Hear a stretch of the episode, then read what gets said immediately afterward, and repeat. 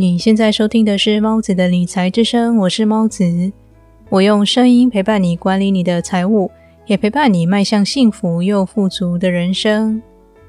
你看见身边的人已经开始投资，是不是也觉得蠢蠢欲动了呢？但是看看自己每个月的账单，还有一笔不小的债务要还，那么到底应该先还债还是先投资呢？相信听完这期节目的你就能够很轻松的做出选择。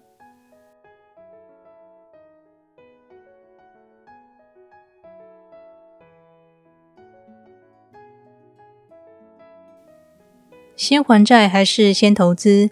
要回答这个问题前，我们得先从了解什么是债务开始。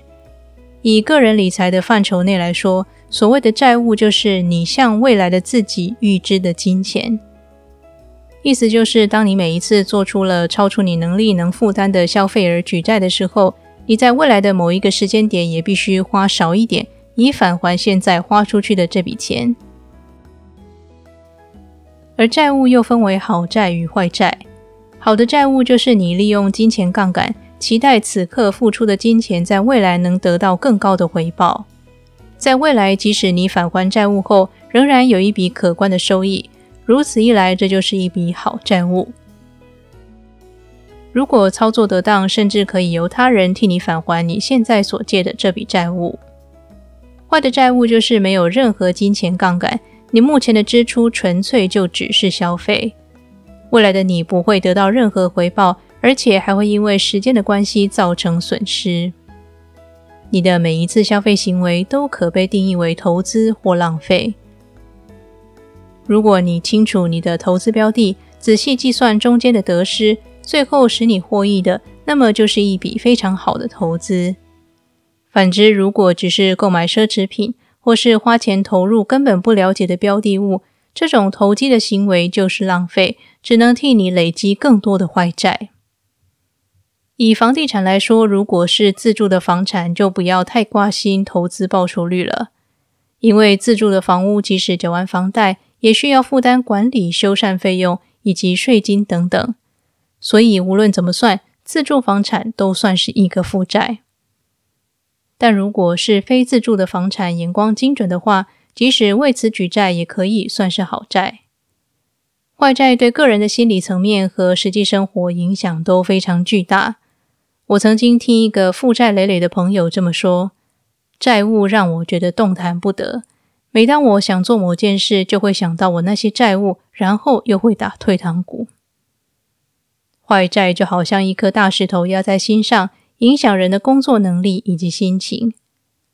坏债也使人无法做自己喜欢的事，生活中的限制变多，也为了还债而不得不做着自己可能非常讨厌的工作。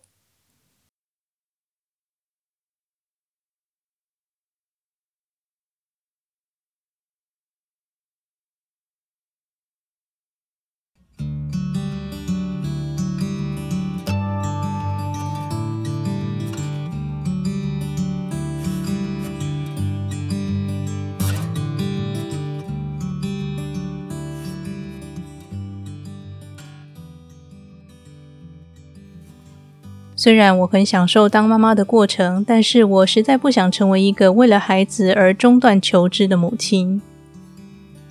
但是自从生了儿子小新之后，能静静的阅读一本书，成为一件很奢侈的事。幸运的是，我发现书本不只可以用读的，更可以用听的。现在呢，我想把喜马拉雅这个好城市介绍给你。只要你点选节目说明栏的免费收听五千本有声书，就可以领取一个月免费收听五千本有声书的超值服务哦！希望你也能跟我一起享受利用碎片时间学习的快乐。感谢你听完这段广告，也感谢你一直支持猫子的理财之声。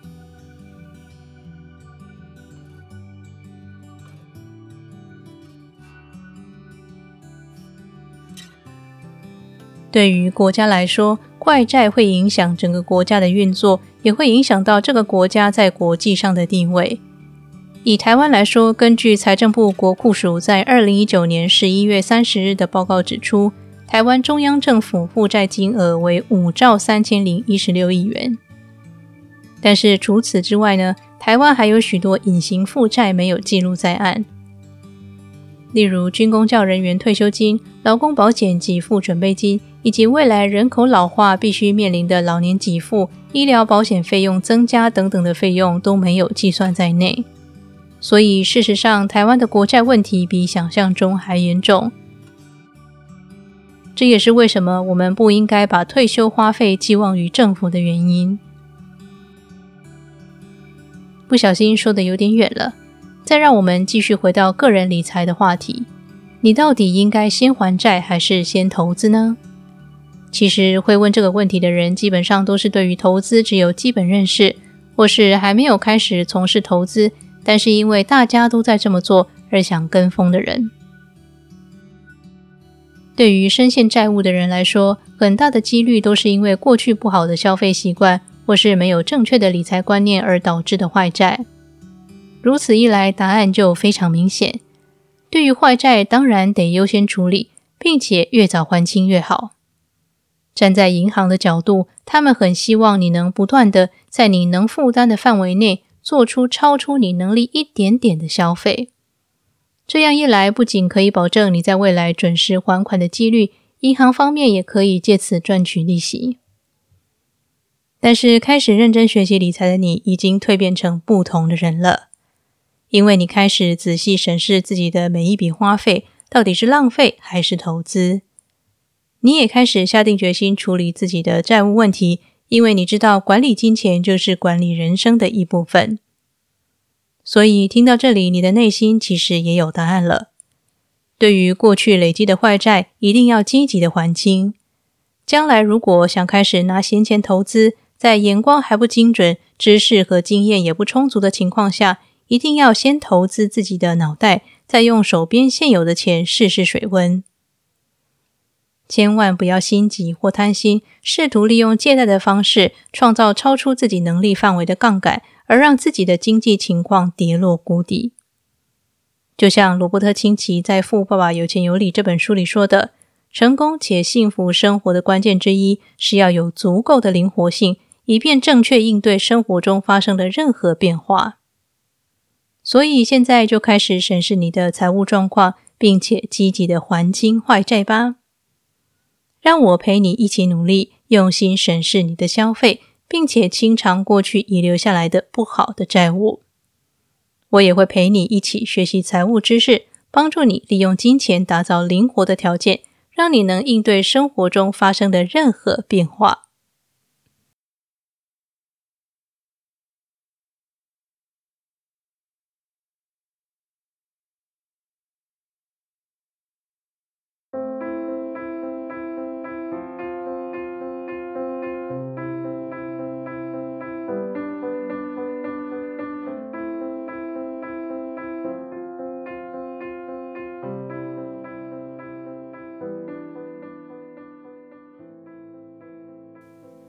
今天的理财练习题是，请利用本节目提到的好债与坏债概念，审视一下自己每个月的账单吧。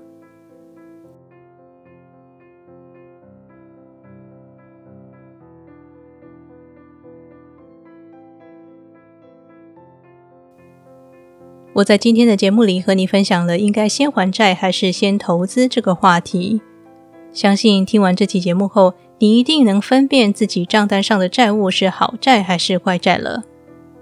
如果债务已经累积到了一定的数目，可以和银行协商，并且选择对自己最有利的债务清偿计划。理财和追求财富的人生虽然是一条漫漫长路，但是请别担心，我依然会在这里用声音陪伴你，达成你的财务目标。那么，这里是猫子的理财之声，我是猫子，我们下期节目再见。